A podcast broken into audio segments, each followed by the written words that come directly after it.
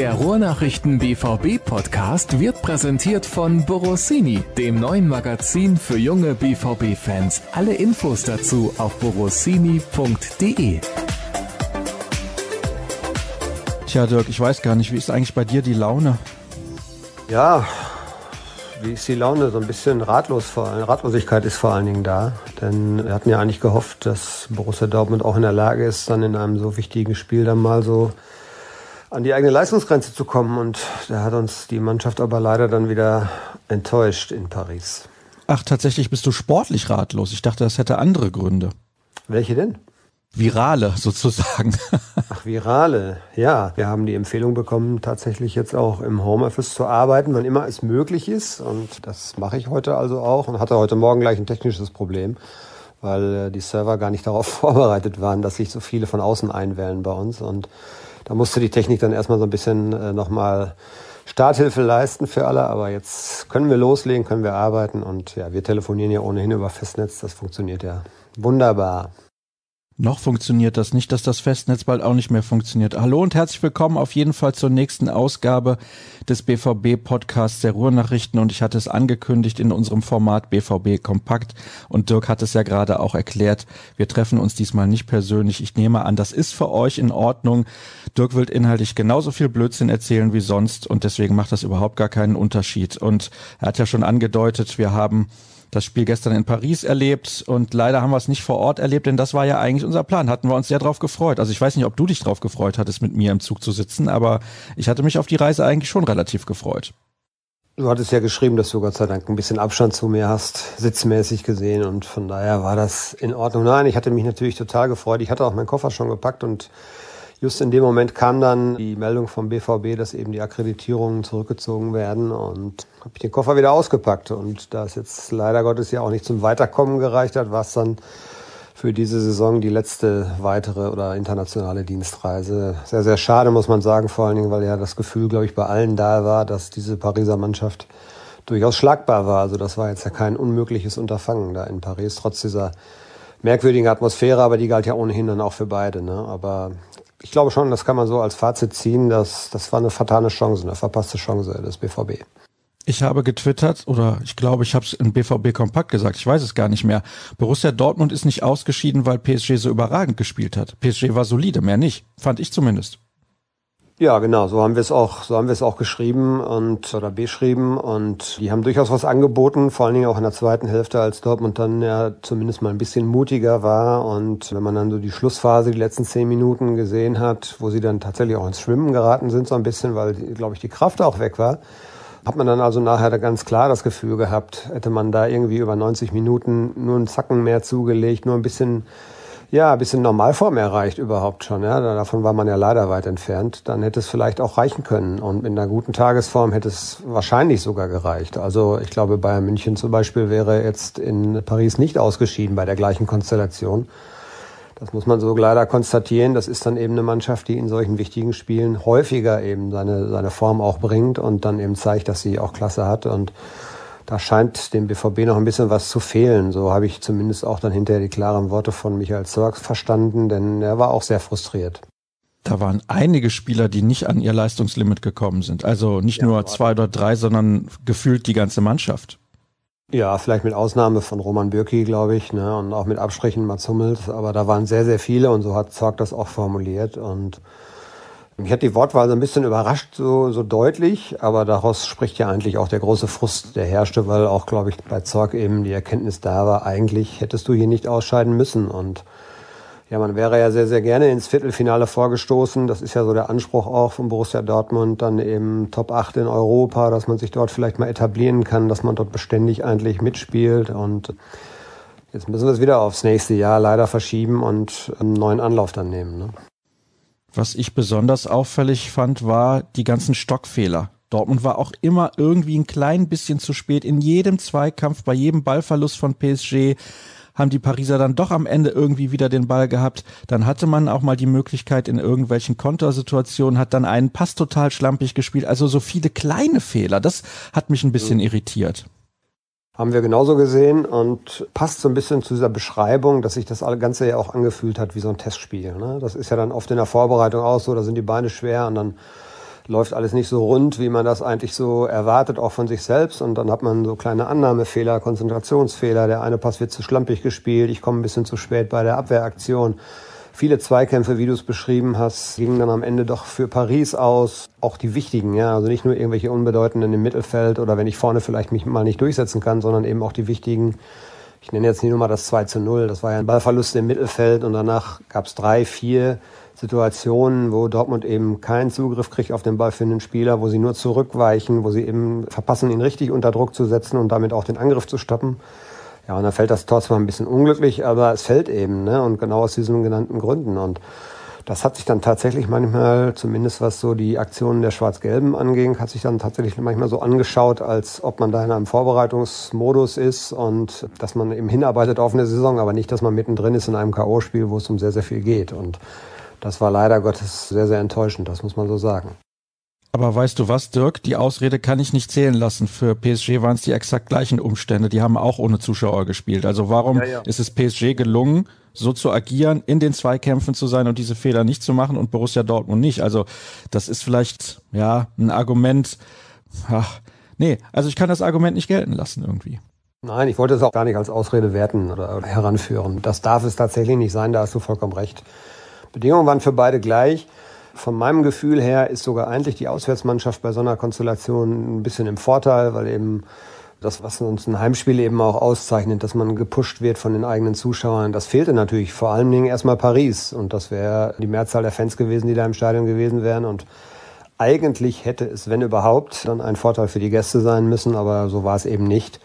Und Entschuldigung darf das auf keinen Fall sein, denn wie du es gesagt hast, da mussten ja beide mitleben.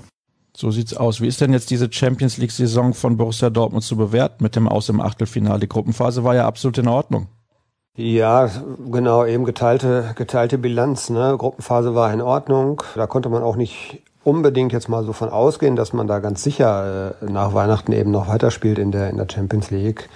Weil Barcelona und Mailand, das waren natürlich auch schon zwei richtig gute Lose und hat man doch sich relativ gut behauptet und auch souverän qualifiziert. Von daher da alles in Ordnung, aber es ist eben dieser nächste Schritt, den man eigentlich auch gehen wollte. Jetzt kam das Los Paris, das war auf den ersten Blick natürlich auch nicht einfach, aber wenn man dann auch die Konstellation sieht, sehr viele Angeschlagene bei Paris, Spieler, die nicht im Vollbesitz ihrer Kräfte waren. Jetzt Mbappé hat gestern nicht gespielt, Thiago Silva fehlte hinten, Verratti war gesperrt im Mittelfeld, der Dreh- und Angelpunkt eigentlich und dann bleibt so unterm Strich eben so das Fazit, eigentlich hat man da es verpasst, daraus Kapital zu schlagen, weil da war die Chance eigentlich da. Und der Verlauf jetzt dieses Spiels gestern Abend hat das eigentlich so unterstrichen. Also wie du es ganz am Anfang ja auch gesagt hast, Paris war jetzt nicht die Übermannschaft, so wie zum Beispiel beim Auswärtsspiel in Barcelona, wo man das Gefühl hatte, okay, da, da fehlt Dortmund jetzt auf jeden Fall noch was, weil die Mannschaft, die da, die da auf äh, einen zugelaufen kommt, die ist richtig gut und die, die macht Tempo, die macht Druck und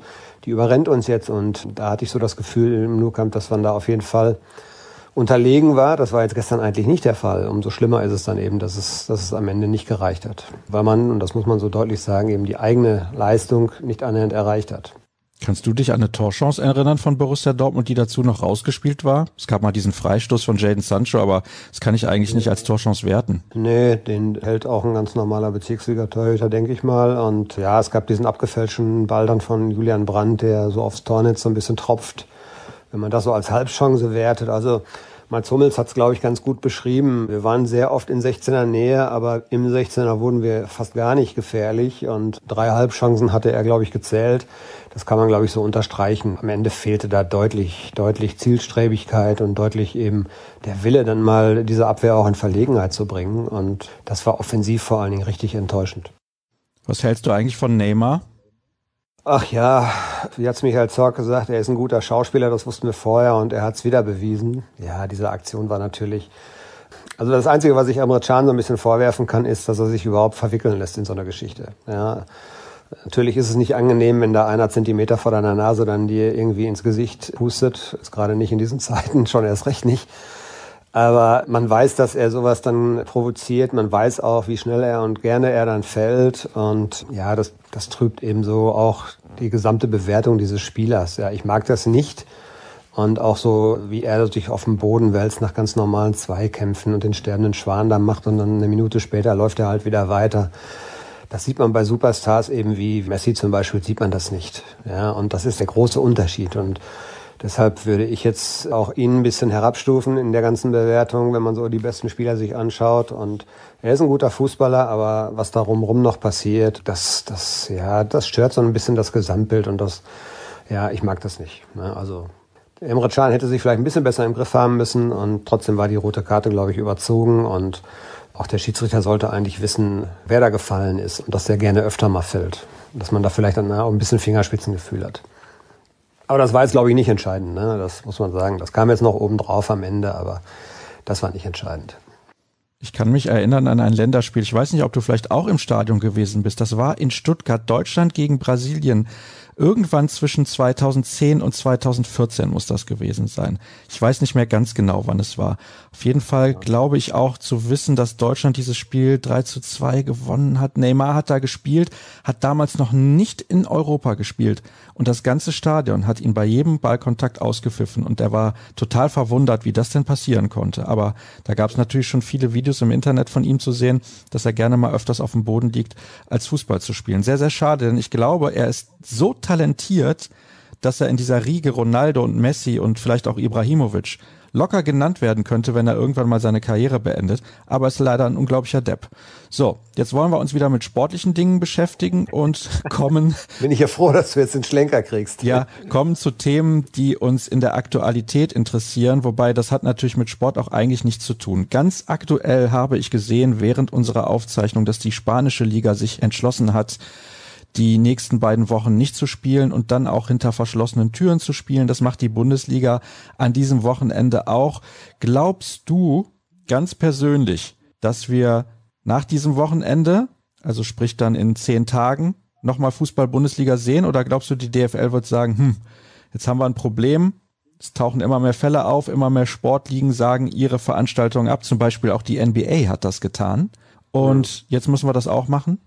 Ja, ich finde es erstmal bedenklich, dass, also es hätte, finde ich, eine, eine, eine frühzeitige und klare Reaktion von der Spitze geben müssen. Dazu hätte dann gehört aus meiner Sicht, dass man diesen Länderspieltermin im März absagt, denn dann hätte man einen Puffer gehabt für Spielverlegungen oder eben ein bisschen Zeit zu gewinnen und dann hätten die Verbände nach unten hin sagen können, okay, dann machen wir jetzt eine einheitliche Regelung, wir sagen alles ab. Das kommt jetzt so tröpfchenweise, Italien hat's gemacht, die Schweiz hat's gemacht, jetzt machen es die Spanier.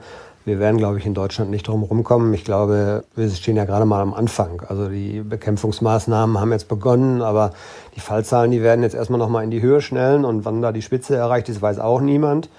Ich gehe eigentlich davon aus, dass jetzt der Wochenendspieltag noch irgendwie durchgezogen wird ohne Fans und dass danach dann, dann treffen sich die Vereine der Profiligen ja auch. Und es ist ein bisschen spät, diese Zusammenkunft. Die hätte eigentlich diese Woche stattfinden müssen. Und ich glaube, man kommt nicht drum herum, einfach dann zu sagen, wir müssen jetzt mal einen Break machen, einen Schnitt machen. Wir hätten dann das Auswärtsspiel in Wolfsburg von Borussia Dortmund noch. Danach wäre Länderspielpause. Man lässt also dann einen Spieltag vielleicht ausfallen. Ich weiß, dass es alles schwierig wird. Da beißt sich die Katze in den Schwanz, weil man einfach im modernen Fußball sich so dermaßen in die Zwänge der Termine und so weiter begeben hat. Man hat ja kaum noch Luft und erinnere dich an diesen, diesen Ausfall von, von Frankfurt, dieses Sturmspiel in Salzburg was das dann für Konsequenzen hatte. Dieses Spiel gegen Bremen schleppt ja die Liga jetzt wahrscheinlich bis ganz zum Schluss noch vor sich her. Und ja, da sind wir am Punkt, wo absolut eine Grenze erreicht ist. Aber ich glaube einfach, dass wir nächste Woche nicht mehr drum rumkommen werden. Das wird passieren. Das glaube ich auch. Dahingehend wäre es erstmal schlau von der UEFA sofort zu sagen, die EM wird um ein Jahr verschoben. Also ich meine, da sehe ich das Problem nicht. Warum muss die EM ausgerechnet dieses Jahr ausgetragen werden? Tja, da können wir jetzt natürlich drüber reden, welche Zwänge da auch hinterstecken. Da sind Sponsoren, die irgendwelche Verpflichtungen erwarten und die irgendwie Einhaltung von Verträgen erwarten. Da geht es um richtig, richtig viel Geld. Und Geld regiert die Welt, so ist das nun mal. Ne? Und ich glaube, man kann nicht einfach, ja, man kann nicht einfach so per se sagen, wir machen das jetzt einfach mal, wir verschieben es aufs nächste Jahr. Da haben wir dann die Endspiele, glaube ich, in der Nations League, die in der Sommerpause stattfinden werden. Von daher sind da auch wieder Termine, Folgetermine, die dann verschoben werden müssten. Irgendwann allerdings könnten wir an einen Punkt kommen, wo wir einfach dazu gezwungen werden, weil es tatsächlich ja die Vorsorge gebietet. Und man zögert das jetzt, glaube ich, so ein bisschen hinaus, in der Hoffnung, dass vielleicht eine Trendwende irgendwann erkennbar ist. Aber ich glaube, alle bisherigen Erfahrungswerte sprechen dafür, dass die Zahlen jetzt nochmal erstmal deutlich nach oben gehen werden. Und bin sehr, sehr gespannt, wie das, wie das weitergeht. Also ich sehe da überhaupt noch nicht das Ende der Fahnenstange erreicht und von daher könnte es passieren, dass wir in zwei Wochen darüber reden, dass die komplette Liga eben nicht zu Ende spielt. Deutsche Eishockey-Liga hat die Saison beendet. Das muss man sich auch mal vorstellen. Mit allen Konsequenzen, die daran hängen, ja, sprich finanzielle Konsequenzen auch. Man hat Mitarbeiter, die man beschäftigt und die man bezahlen muss und man hat aber keine Einnahmen mehr. Wie regelt man das? Also das sind ja massive Folgen, aber an oberster Stelle muss da natürlich erst immer die Gesundheit stehen und die, die Vorsorgepflicht auch. Und wir werden an einen Punkt kommen, glaube ich, wo wir nicht mehr drum rumkommen. Und der ist mir nicht mehr so weit weg. Das befürchte ich auch. Wir liegen ungefähr neun Tage hinter Italien, was alle Prognosen angeht. Und dementsprechend kann es eigentlich nicht mehr lange dauern, bis zum Beispiel Schulen und Kindergärten geschlossen sind. Meiner Meinung nach hätte das schon längst passieren müssen. Ich meine, du hast Kinder. Wie sieht das da eigentlich aus? Gehen die aktuell noch zur Schule? Die gehen aktuell noch zur Schule. Es gibt so Nachbarschulen bei uns. Da wird schon teilweise, also in Senden zum Beispiel, im Münsterland gibt es eine Schule. Da ist allerdings auch schon ein positiver Fall eben aufgetaucht in der Gemeinde. Das ist jetzt hier bei uns ja noch nicht der Fall. Von daher, aktuell gehen die noch in die Schule. Meine Tochter macht Abitur. Von daher ähm, ist das natürlich auch noch eine prekäre Geschichte. Da beraten die Kultusminister der Länder, glaube ich, ja auch schon, ob man nicht die Termine der Abiturprüfungen verschieben soll. Ja, und so wird das weitere Kreise ziehen aber, ziehen, aber du hast vollkommen recht. Ich denke auch, dass gerade wenn man sagt, wir müssen Großversammlungen irgendwie eindämmen, dass man eben so diese Massenveranstaltungen hat. Jetzt stehen da gestern in Paris, das muss man sich ja auch mal vorstellen, da stehen da vorm Stadion tausend Fans. Das konterkariert ja eigentlich alles, was man eigentlich mit diesem Geisterspiel erreichen wollte, nämlich dass es diese Ansammlung nicht mehr gibt. Ja, und ich glaube, wir werden da noch striktere Maßnahmen erleben und das werden eigentlich so die Schritte, die dann auch irgendwann mal überfällig sind. Kitas, jetzt soll der Virus angeblich ja Kinder nicht so stark betreffen, aber darauf will man sich auch nicht verlassen. Also eigentlich ist es eine logische Konsequenz, dass man da irgendwann auch da mal die Reißleine zieht. Dann gab es Forderungen von irgendwelchen Fans, die gesagt haben, ja, dann muss natürlich auch Sky irgendwie die Spiele an Free TV abtreten und so weiter, damit alle das gucken können. Das finde ich aber auch völlig überzogen. Also das ist doch das geringste Problem, was wir aktuell in der Gesellschaft haben. Sky hat sich jetzt übrigens dazu entschlossen, die Konferenz in der ersten und zweiten Liga am Wochenende bei Sky Sport News HD im Free TV zu zeigen. Ich glaube, das ist übrigens eigentlich nur ein cleverer PR-Move, aber das ist meine ganz persönliche Meinung. Wie stehst du eigentlich dazu, dass jetzt jeder irgendwie denkt, Fußball ist so allgemein gut und die Leute, ja, die gehen dann alle in die Kneipen und die Kneipen sind überfüllt. Also in Dortmund eine Kneipe beim Derby, die ist sowieso voll. Das hat jetzt nichts mit Corona zu tun oder dass das Stadion zu ist. Ich meine, es sind 80.000, die dann nicht das Spiel sehen können, die sich dann auf ganz viele Sofas in Deutschland verteilen und auf irgendwelche Kneipen. Das sehe ich nicht als das große Problem an, ehrlich gesagt. Nein, es gibt vor allen Dingen, ich meine, wir hatten die Diskussion ja bei Rechtevergaben schon, was ist mit der Sportschau? Gibt es ein verbrieftes Recht für die Deutschen eben, dass sie ihr liebstes Kind Fußball auch im Free TV weiterhin sehen? Und wir haben ja schon die Einschnitte da, dass eben das Bezahlfernsehen im Prinzip regiert. Und das ist eine Konsequenz daraus, dass man eben sehr, sehr viel Geld generieren muss, damit man mithalten kann im internationalen Wettbewerb. Und somit laufen Fußballspiele jetzt heutzutage eben viel, viel seltener im frei empfangbaren Fernsehen als früher. Also es gibt jetzt nur wegen des Virus gibt es jetzt keinen Anspruch darauf, Fußballspiele live frei empfangbar sehen zu können. Das, das sehe ich jetzt eigentlich auch nicht so. Da kann ja jeder sein Abo abschließen, ne, wenn er möchte. Und ja, was du, du sagst zu, zu Kneipengeschichten, auch da gibt's ja, glaube ich, klare Empfehlungen. Wie viel sich dran halten, muss man mal sehen. Ich glaube, es wird am Samstag auch in Dortmund kaum freie Plätze in Kneipen geben, weil einfach ja, die Leute dann dieses Spiel auch im Zweifel dann sehen wollen und nicht nur auf dem heimischen Sofa, sondern vielleicht noch mit ein bisschen Atmosphäre. Ich hoffe eigentlich, und es gab jetzt heute ja auch nochmal eine klare Empfehlung von Borussia Dortmund, dass man eben diese Geschichten wie in Paris jetzt mit Vorplatz vom Signal Iduna Park, dass sich da eben dann die Fans zusammentreffen, dass, dass man das eben dann aber bleiben lässt. Und ich glaube, da sollte wirklich jeder auch Vernunft walten lassen. Ich bin sehr gespannt, ob das passiert. Ich habe aber Zweifel. Ich auch. Gutes Gefühl, ehrlich gesagt. Ach so. okay. Weil ich tatsächlich glaube, dass das jetzt so Ausmaße annimmt, dass sich die Leute gar nicht erlauben können, sich da vor dem Stadion zu treffen. Ja, also die Bedrohung sozusagen wird natürlich tatsächlich mit, mit jedem Tag und jeden, den steigenden Zahlen und äh, so wird natürlich realer. Äh, ich bin immer noch einer der, der sagt, okay, lass uns mal bitte die Relation im Auge behalten. Wir haben Grippesaison und die normale Grippe hat noch deutlich mehr Todesopfer bislang in diesem Winter schon gefordert als Corona. Aber trotzdem haben wir es natürlich mit einer, mit einer neuen Entwicklung zu tun und das darf man nicht auf die leichte Schulter nehmen. Und ich vertraue da eigentlich auch ja, diesen Behörden, wo Leute eben darüber auch entscheiden, die deutlich mehr Ahnung haben als du und ich und wir alle. Und von daher, ich glaube schon, dass Vorsicht angebracht ist, aber was so Hamsterkäufe und so weiter angeht, da schüttle ich auch manchmal nur den Kopf, was da gerade so alles abläuft. Also ich glaube, da sind wir dann doch noch eigentlich auf einem relativ normalen Weg bislang. Wie sich das aber entwickelt, keine Ahnung. Hamsterkäufe zeigen sehr gut den Egoismus der Gesellschaft auf. Das ist zumindest meine Sicht der Dinge. Aber gut, wenn dann jemand vor dir an der Supermarktkasse steht und kauft für 300 Euro ein, dann frage ich mich, ob der noch alle Tassen im Schrank hat. Kommen wir zu den Hörerfragen, denn wir sind, wie Dirk gerade gesagt hat, keine Experten im Bereich Corona und das könnten wir jetzt natürlich noch unendlich weit diskutieren. Wir werden das auch in den kommenden Ausgaben besprechen müssen. Das ist ja ganz klar, denn es wird Konsequenzen geben, wie wir das gerade gesagt haben. Wir gehen davon aus, dass an diesem Wochenende für den Moment das letzte Mal Fußball-Bundesliga gespielt wird, zumindest im März. Und dann gucken wir natürlich, wie wir das Ganze dann bewerten für die nächsten Wochen. Es muss ja auch eine Lösung geben, denn Auf- und Abstieg aussetzen und so weiter. Das ist nicht so einfach. Da wird es sehr, sehr viele Klagen geben, auch in anderen Sportarten. Dirk hat gerade den Eishockeysport genannt, die DEL.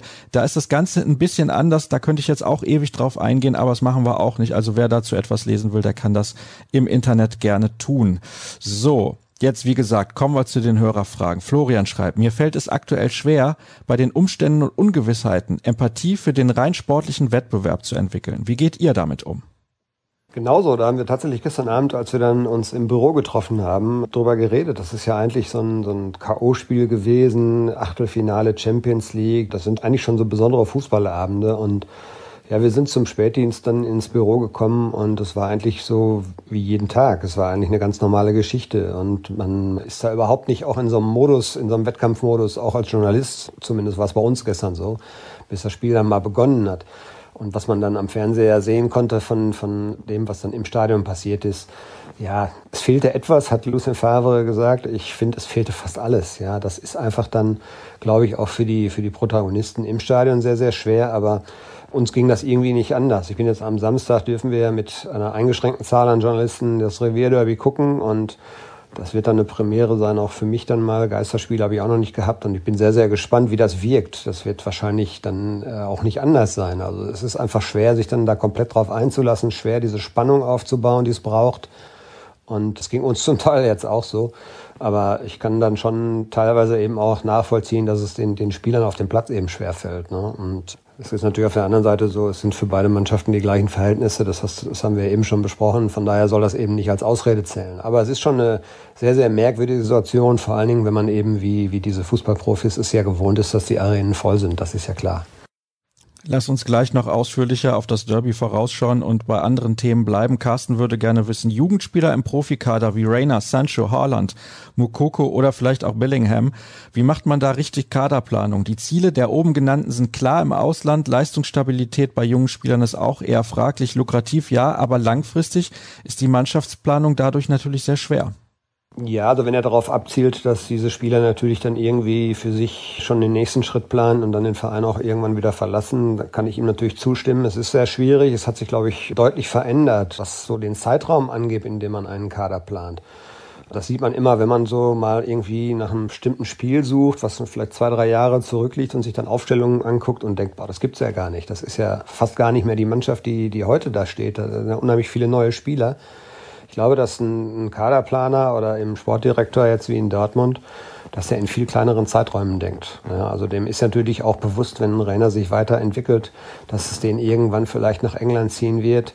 Bei Jaden Sancho steht das jetzt vielleicht schon im Sommer bevor, das wissen wir ja noch nicht. Und das sind dann eben, dann reden wir über Zeiträume zwei, maximal drei Jahre, die solche Spieler helfen. Dann muss ich das Ganze wieder neu bewerten. Oder ich habe so ein Fall wie Dembele, ja, der kommt zum BVB, da hatten die sicherlich zwei, drei Jahre mit geplant. Ja gut, dann gab's diese unschönen Nebengeräusche, die ihn dazu bewogen haben, dann nicht mehr zu trainieren und den Wechsel zu forcieren. Aber dann kommt eben auch eine Summe von 140 Millionen, wo Borussia Dortmund eben nicht Nein sagen kann. Und dann ist dieser Spieler ja so schnell wieder weg, da hat man ja das Gefühl gehabt, der war gar nicht richtig da. Ne? Und das ist heute so. Das war früher sicherlich ein bisschen anders, dass wir in Zeiträumen über fünf, sechs, sieben Jahre planen. Das, das findet nicht mehr statt. Das geht alles viel kürzer. Da müssen sich alle darauf einstellen. Man stelle sich vor, Borussia Dortmund könnte eine Mannschaft der letzten fünf Jahre mal zusammenstellen. Das wäre ja eine fast unschlagbare Truppe. Ja, das gilt aber sicherlich auch für, für viele andere Clubs, auch Spitzenclubs. Selbst da findet das ja statt. Wenn auch vielleicht auf einem anderen und niedrigen Niveau, aber das ist leider so. Ne? Das werden wir auch nicht mehr zurückdrehen. Nächste Frage kommt von Frank. Nichts gegen unsere gute bis sehr gute Nummer eins zwischen den Pfosten, aber wie stehen eurer Meinung nach die Chancen auf die Verpflichtung eines Top- bzw. Weltklasse-Torwarts in absehbarer Zeit? Oder ist Birki unantastbar?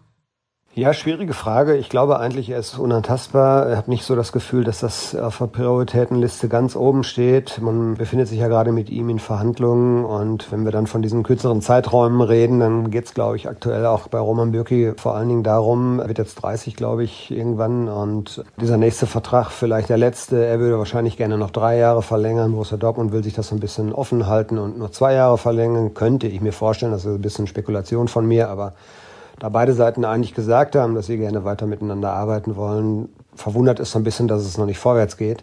Entweder hat man gerade ganz andere Themen abzuarbeiten oder es ist tatsächlich zum Beispiel die Laufzeit, die dann eine Rolle spielen könnte. Aber ich glaube nicht, dass aktuell eine Verpflichtung einer neuen Nummer eins ganz weit oben auf Michael Zacks Liste steht. Das halte ich eigentlich fast für ausgeschlossen. Zwei Hörerfragen möchte ich gerne zu einer machen, denn sie betreffen die gleiche Person, nämlich Lucien Favre. Das Ausscheiden mit der miesen Leistung hat den Abschied von Favre im Sommer besiegelt. Zustimmung? Und der nächste Hörer fragt, Favre wackelt wieder. Hat er sich vercoacht mit einer Elf, die die letzten Spiele geliefert hat, oder liegt es doch an der Mannschaft?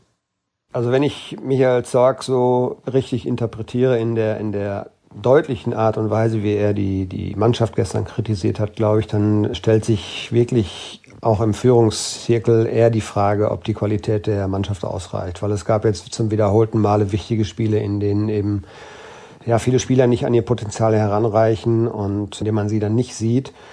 Und die Aufstellung gestern, er hat ja nicht viel verändert. Er hat Sancho gebracht, der am Samstag ja noch so Grippe geschwächt war. Und das war eine ganz normale Reaktion. Das war auch folgerichtig. Und die Aufstellung war jetzt nicht zu defensiv. Ich glaube, klar, er hat 5-4-1 spielen lassen gegen den Ball. War jetzt aber auch taktisch, glaube ich, jetzt kein Fehler von ihm. Man kann aus dieser Aufstellung ganz anders Fußball spielen. Wir haben ja über die Annahmefehler, die Konzentrationsfehler gesprochen. Wenn die nicht passieren, man hat ja überhaupt nicht eine Struktur im eigenen Spiel haben können, weil der Ball viel zu schnell wieder weg war. Und das liegt aber nicht an der Aufstellung oder an der Taktik des Trainers. Trotzdem natürlich, klar, stellt sich die Frage, wir haben drei Saisonziele gehabt. Im Pokal haben wir das erste deutlich verfehlt. Da wollte man eigentlich nach Berlin. In der Champions League hat man das zweite erreicht. Man wollte die Gruppenphase überstehen. Angesichts der, der Gruppe war das ja auch keine Selbstverständlichkeit. Aber, wie ich es eben schon gesagt habe, Borussia Dortmund sieht sich natürlich langfristig schon gerne regelmäßig in, im Viertelfinale dieses Wettbewerbs. Und von daher also auch da eine Enttäuschung. Und dann bleibt jetzt die Meisterschaft. Und haben das im vergangenen Jahr gehabt. Da waren wir an der, an der gleichen Stelle, also im Mitte März, waren wir an der gleichen Position, nämlich dass es nur noch die Bundesliga gab. Das hat dann damals nicht gereicht. Ich glaube, jetzt muss die gesamte Kraft eben darauf ausgelegt werden, dass man versucht, die Bayern weiter unter Druck zu halten und nicht nachzulassen. Und dann wird man eine Bewertung vornehmen, wenn Borussia Dortmund Vizemeister wird, weil Bayern München einfach nichts mehr liegen lässt. Dann muss man das, glaube ich, akzeptieren. Dann ist das eben so. Dann hat man aber, glaube ich, auch eine gute Saison gespielt.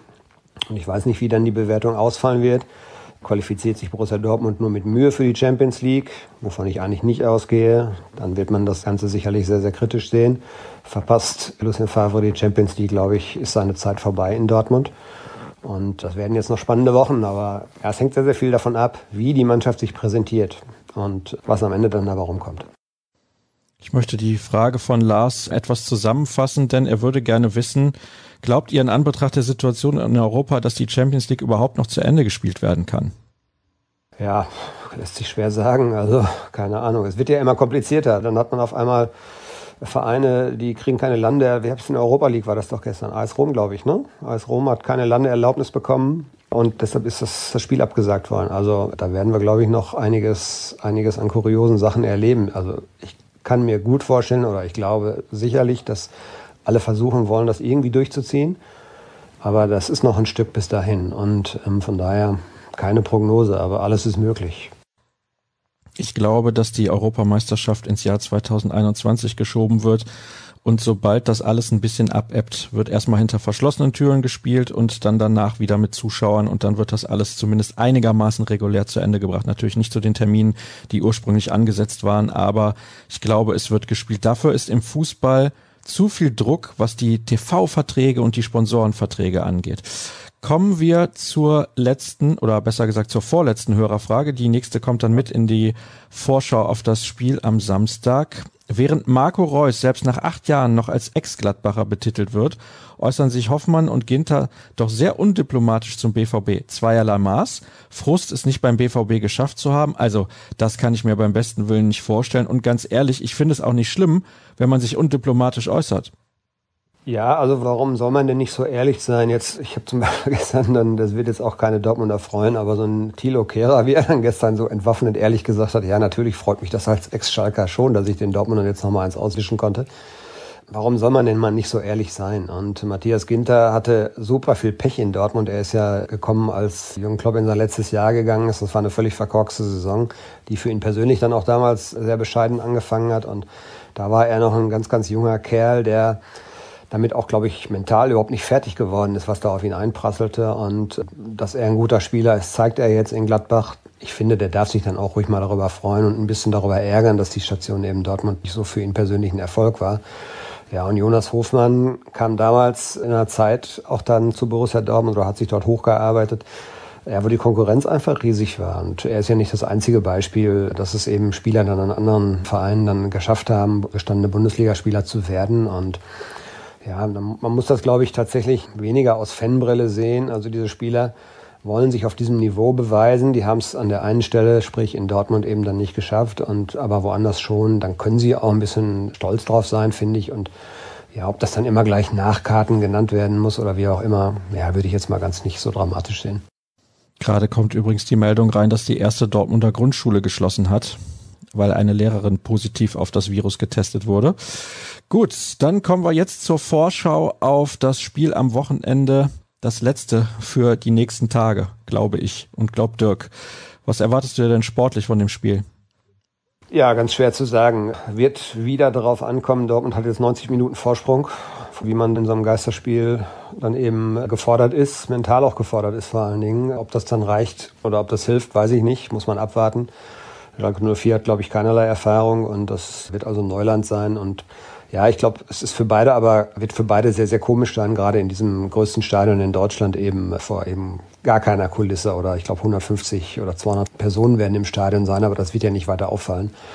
Das ist, glaube ich, ganz, ganz schwer zu prognostizieren. Wie ich es eben gesagt habe, theoretisch hat die Auswärtsmannschaft vielleicht einen kleinen Vorteil, weil eben der Heimmannschaft, wenn es eng ist, ein bisschen die Unterstützung der eigenen Fans oder der überwiegenden Masse an Fans, die dann im Stadion sein sollten, normalerweise, das, das fehlt dann eben.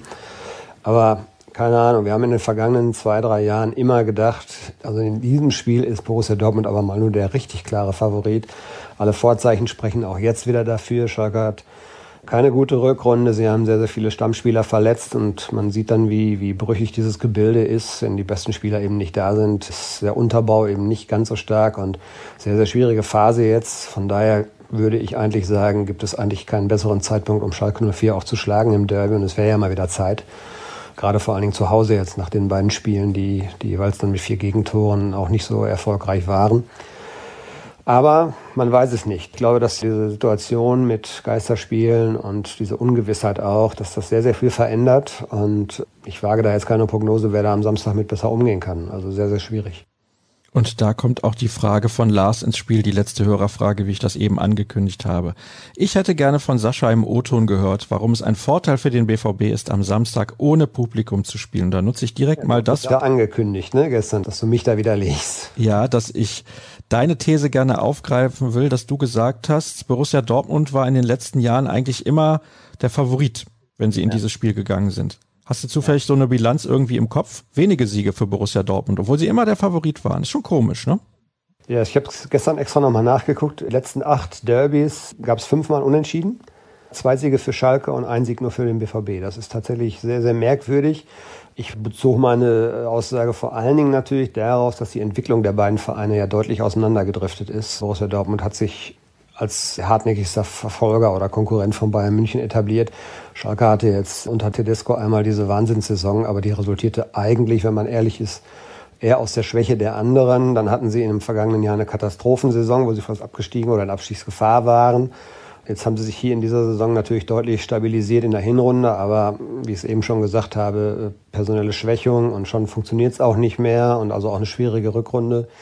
Mein Gefühl sagt mir, dass eigentlich der BVB spieltechnisch immer klar überlegen war, von der mentalen Verfassung oft eigentlich überlegen war und stärker war und es eigentlich immer so war, dass der BVB eigentlich Favorit war. Jetzt ist das natürlich auf Schalke noch eine andere Geschichte, aber gerade in den Heimspielen war das so und da gab es dann leider Gottes die ein oder andere Enttäuschung zu viel, das vor allen Dingen in den letzten beiden Derbys.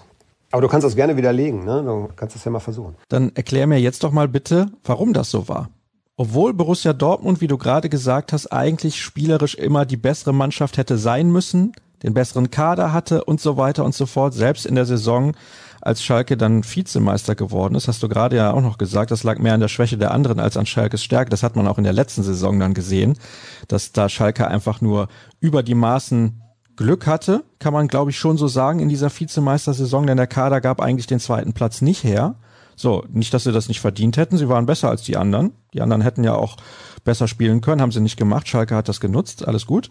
Aber es muss ja einen Grund haben, warum dann Schalke in diesen Spielen meistens die Nase vorne hatte. Also zwei Siege, fünf Unentschieden und eine Niederlage nur aus Schalker Sicht ist eine positive Bilanz, eine sehr positive, denn wenn man jedes Mal der Außenseiter ist, dann kann man über so eine Bilanz definitiv nicht meckern. Also woran liegt das deiner Meinung nach?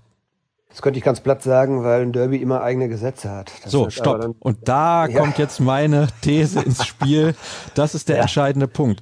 Warum hat das Derby seine eigenen Gesetze? Meiner Meinung nach aufgrund der Emotionen. Was haben wir am Samstag eigentlich nicht? Emotionen, weil wir keine Zuschauer im Stadion haben. Das ist der Grund, warum ich denke, dass Borussia Dortmund bei diesem Spiel im Vorteil sein wird. Weil auf dem Papier normalerweise sich ohne Zuschauer die Mannschaft durchsetzen müsste, die besser ist, die besser Fußball spielen kann. Weil dieser Faktor Emotion nicht mit reinspielt.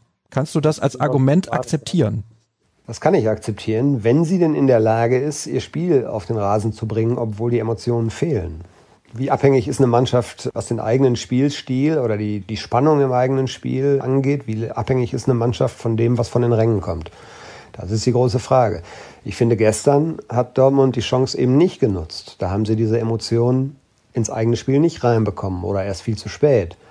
Und woran lag das? Das ist eine gute Frage. Aber grundsätzlich ist deine Theorie gar nicht so falsch ich bin trotzdem so ein bisschen im Zweifel, ob das Samstag dann auch tatsächlich so sein wird. Also alle Dortmunder wird es natürlich freuen, wenn es so wäre, denn darüber besteht ja eigentlich keine Zweifel. Also was spielerische Fähigkeiten und Kombinationsspiel, Zusammenspiel, Druck machen, all das angeht, da ist Dortmund nun Schalke weitaus überlegen. Aber das spielt in so einem Spiel dann eben auch häufig keine Rolle.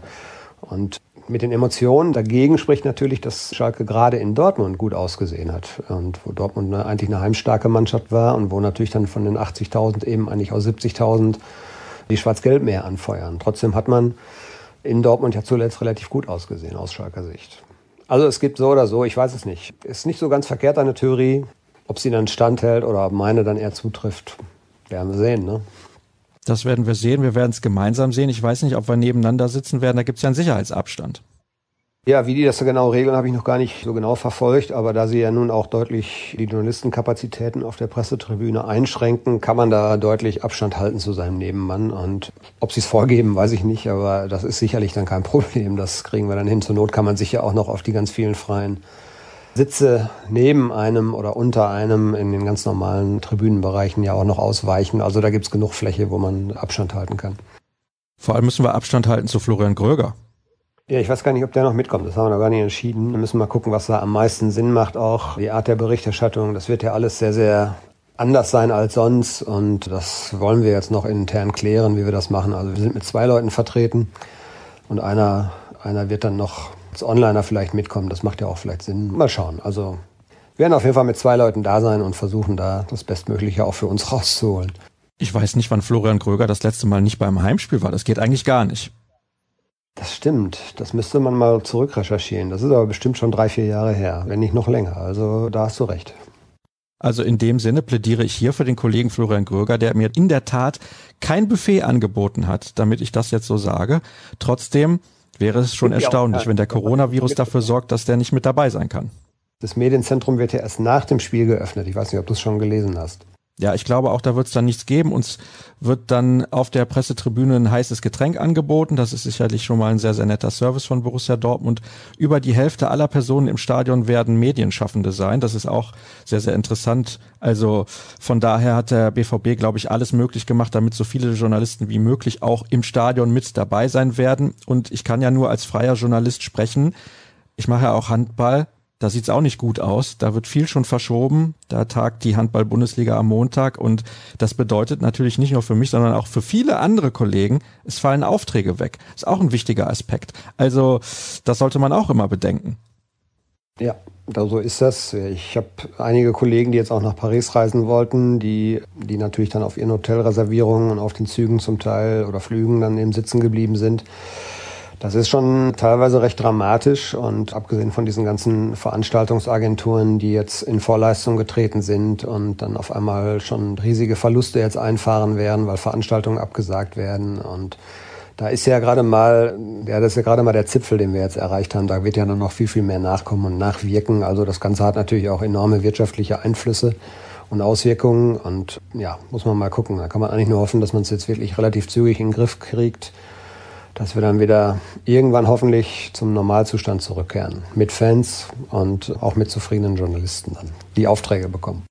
Das wäre gut. Es wäre natürlich auch gut, wenn vor allem die Menschen in der Gastronomie oder die in Eventagenturen arbeiten, die massiv darauf angewiesen sind, dass zum Beispiel Messen immer abgehalten werden. In der Hotelbranche, da drohen Milliardenverluste. Also wir reden hier nicht von ein paar Millionen, sondern von Milliarden. Und auch da reden wir darüber, dass Existenzen kaputt gehen können. Das ist ein Punkt, den wir immer bedenken sollten. Und da hoffe ich doch, dass die Bundesregierung da eine sinnvolle Entscheidung trifft und auch viele Menschen unterstützen wird. Ich glaube, das ist ganz, ganz wichtig. In diesem Sinne beende ich die aktuelle Ausgabe. Wir hören uns natürlich bald schon wieder, morgen früh zum Beispiel bei BVB Kompakt und wir überlegen, ob wir am Wochenende dann nochmal einen Podcast machen nach dem Derby. Da wissen wir auch noch nicht, wie wir uns aufstellen bei den Ruhrnachrichten. Dirk hat das gerade angedeutet. Da sind wir noch in der finalen Planungsphase. Das soll es gewesen sein für heute. At rnbvb, at Dirk Krampe, at Sascha Start bei Twitter solltet ihr folgen und ruhrnachrichten.de. Dort bekommt ihr alle Informationen rund um Borussia Dortmund, sobald uns welche vorliegen. Das war's für heute. Danke für eure Zeit. Bis demnächst. Tschüss.